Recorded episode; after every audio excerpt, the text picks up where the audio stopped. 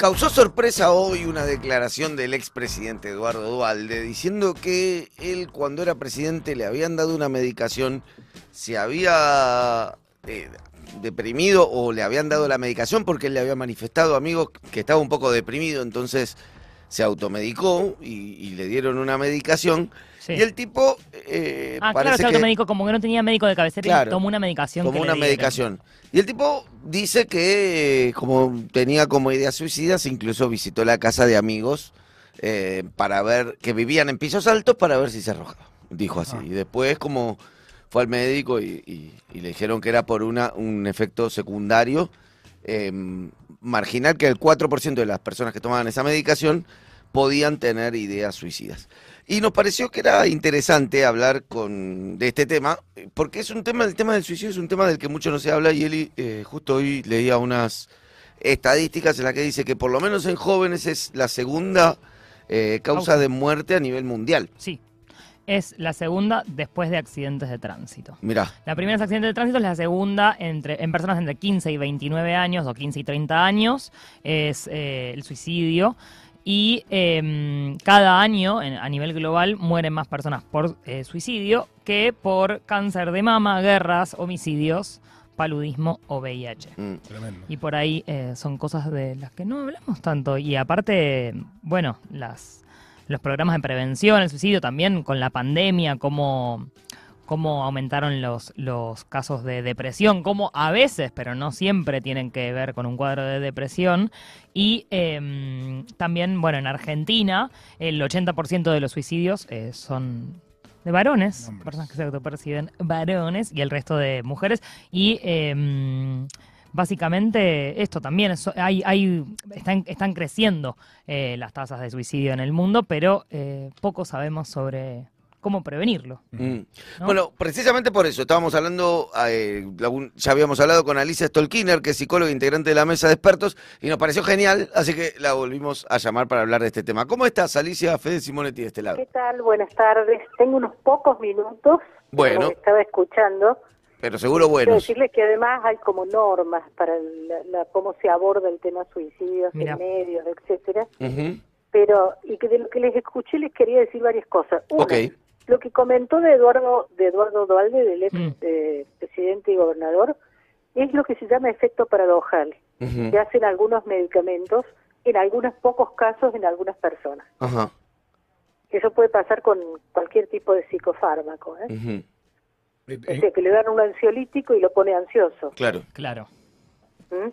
Eso se llama efecto paradojal. claro. Y sucede, eso por eso, por eso, entre otras cosas, pero fundamentalmente porque no hay de ninguna manera que hacerlo, no hay que automedicarse jamás con psicofarmacología.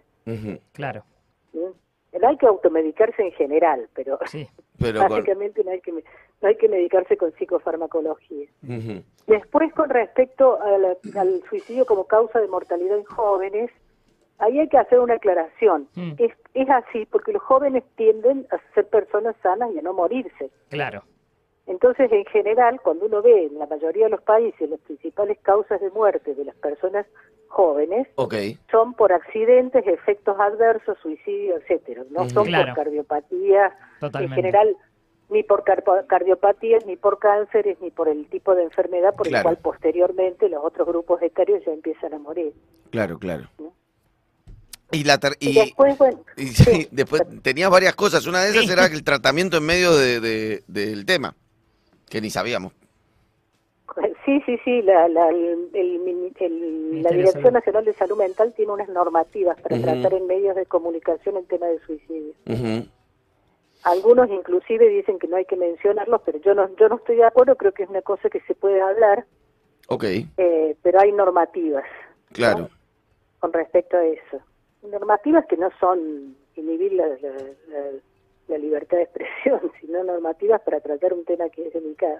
No, no, por eso no- Eh. nos parece súper interesante. La verdad, nosotros eh, lo, lo- lo hacemos de una ingenuidad absoluta al respecto. Por eso Claro. no, por eso lo que tenga para aclararnos lo, lo- no lo vemos como una Sí. contradicción al objetivo de la nota, sino Sí. como algo que es bienvenido por nosotros. Por, o sea, y explicar por ahí las razones de por qué hay que tener eh, abordarlo con cuidado, etcétera, etcétera.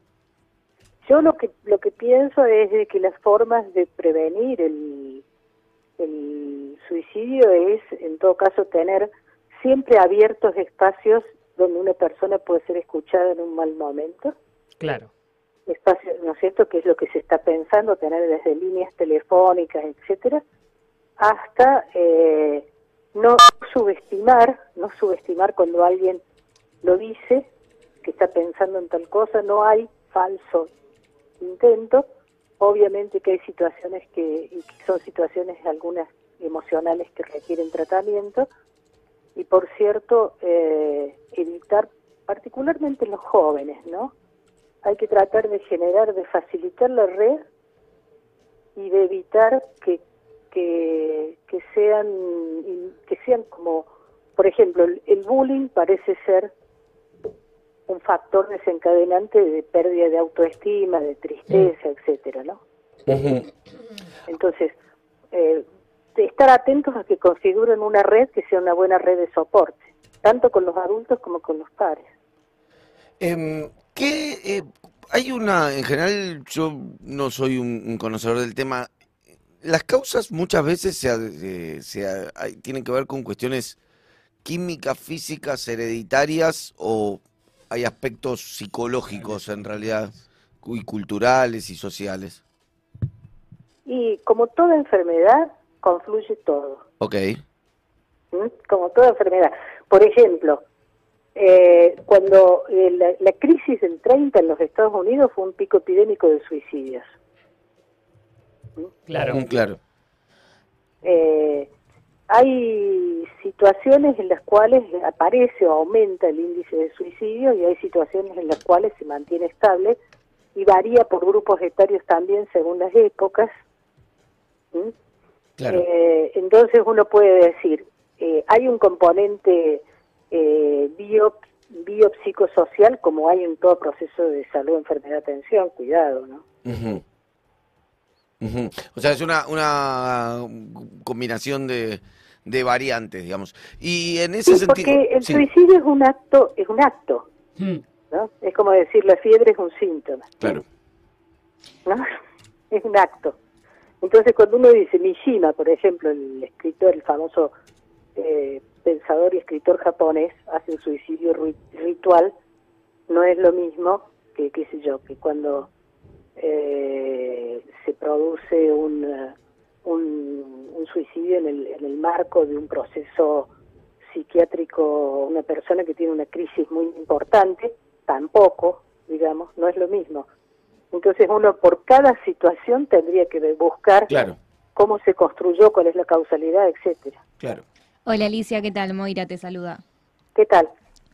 Yo quería preguntarte si tenés alguna sugerencia sobre cómo acercarse a alguien que eh, vemos que quizás está muy alejado, muy cerrado, que, que también como desde la, familia y desde los amigos, quizás uno no sabe cómo preguntarle o ya le preguntó y esa otra persona te dice como, no, no estoy bien, como que está muy cerrado, eh, ¿qué, hacer en esa situación? no Porque quizás eh, la, la, la primera eh, en el acto reflejo de insistir, insistir, tampoco uno quiere que la otra persona se aleje. Que sea bueno insistir, lo que es bueno es estar. Bien. Y que el otro sepa que uno está y que puede recurrir a uno. Bien, ya con eso es suficiente. Bueno. O sea, no, no tomar, creo que estar todo el tiempo insistiendo puede ser peor. estar, eh, pero estar, estar, no dejar solo, digamos, o sola, eh, creo que, es casi diría una posición en relación al otro, que es una posición que es contar conmigo, saber que contás conmigo, y tener la convicción y transmitir la convicción de que esa persona puede estar mejor. Porque yo he trabajado con muchas personas que han atravesado intentos de suicidio mm. que fracasaron. y, y años después ya construyendo su vida lo piensan para atrás y se dan cuenta de lo que hubieran perdido. Porque la situación por la cual llegaron esas circunstancias pasó, el estado emocional que tenían en ese momento pasó, y entonces cuando lo miran para atrás lo ven de otra manera. Casi lo que hay que poder transmitir es que uno puede salir de ese momento de desesperación.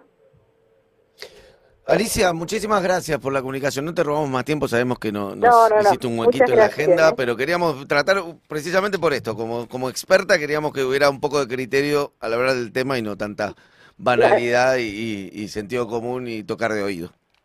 Bueno, muchísimas gracias. ¿eh? A vos, ¿eh? Muchísimas gracias. Hasta luego.